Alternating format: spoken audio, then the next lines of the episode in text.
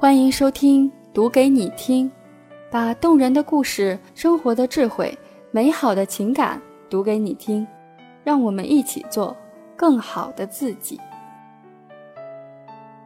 你这一生啊，就毁在只会幻想，不会去做。作者顾一晨。在今年出了两本新书之后，几乎每隔几天，我就会遇到一个前来跟我聊出书的人，他们问我。出一本书要花多少钱呢？我告诉他们，自费出书那能叫出书吗？那他妈是打印好吗？如果出书还要自己花钱的话，那作家靠什么吃饭呢？然后他们就会问我，出一本书能赚多少钱？在我告诉他们版税的计算方式之后，他们陷入了沉思。当然，也许不是沉思，他们只是在帮我计算。我出两本书究竟赚了多少钱？过了一会儿，我就会听到一句：“好羡慕你，我也想出书。”毫无例外，每个来问出书相关问题的朋友，最后都会这么说。起初，我会好言鼓励一番，让他们也多写多练，在写作的道路上坚持，自然能够熬到守得云开见月明的那一天。后来再听到这句话，我只会在心里默默腹诽。你丫就想着吧，因为我发现一上来就关心出书能赚多少钱的人，大多并不是真正热爱写作的人，他们只是投机主义者，看写书能赚钱就想来写书，可又吃不了写作的苦。反倒是那些不关心出书能赚多少钱，只关心怎么样才能出版一本自己的书的朋友，才是真正会去坚持写作、积淀自己的。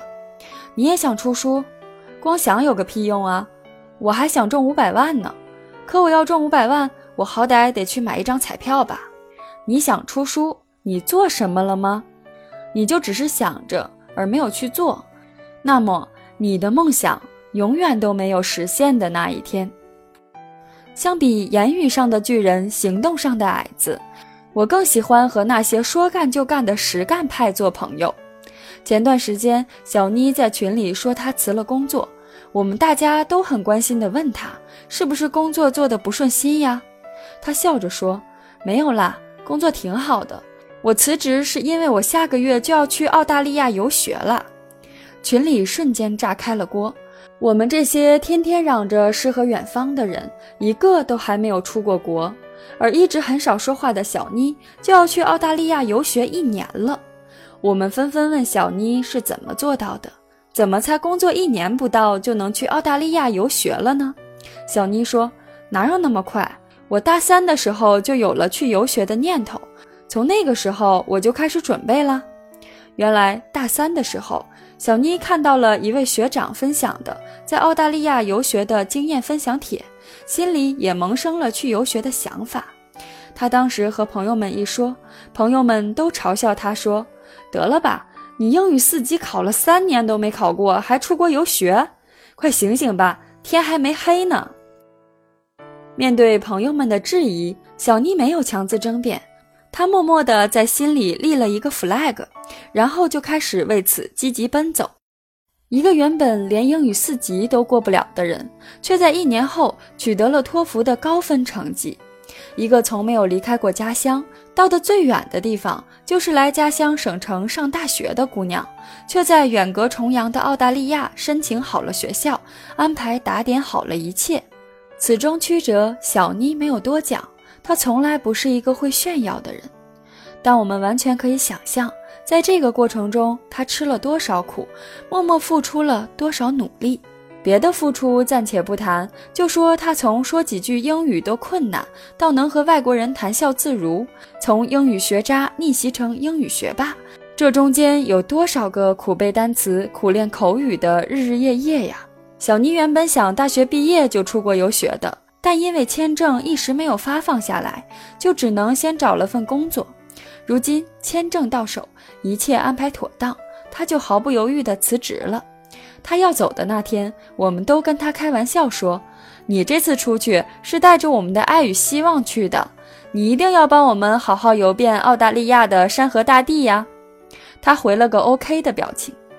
过了几天，他在朋友圈发了一张自拍，照片里的他笑得阳光自信，而他身后就是我们早就在网络上见过却始终未能去成的悉尼歌剧院。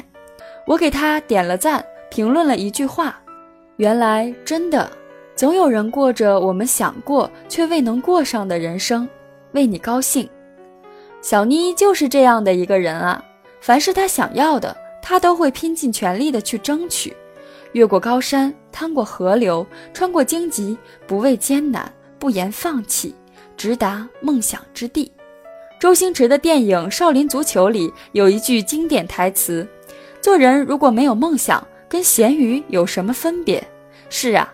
人之所以比动物高级，一个很重要的原因就是我们有信仰，有值得我们为之努力奋斗的梦想啊。可是，只有梦想就够了吗？如果不付诸实践，加以努力，那么再远大的梦想也不过是幻想，是空想，犹如镜花水月，可以远望，可毕生都无法抵达。只有当你踏踏实实的努力，为梦想添砖加瓦时，你才能真正离你想要的人生近一点，再近一点。杨绛先生曾经在回一位年轻人的信里写道：“你的问题主要在于读书不多而想的太多，而我们的问题与之类似，那就是想的太多而做的太少。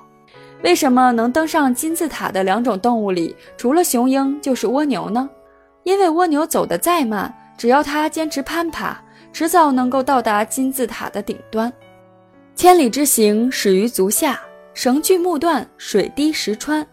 关于坚持，关于行动，我们早已听过太多大道理。可如果我们不去做，就永远过不好这一生。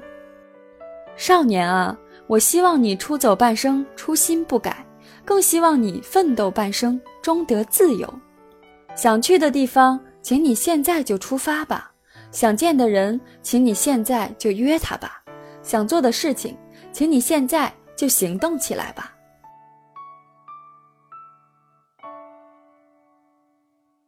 好啦，今天的节目就到这里。如果你喜欢我的节目，欢迎给我点赞鼓励哦。有哪些你想要听到的节目内容，也可以在评论区给我留言。那咱们下期再见喽，拜拜。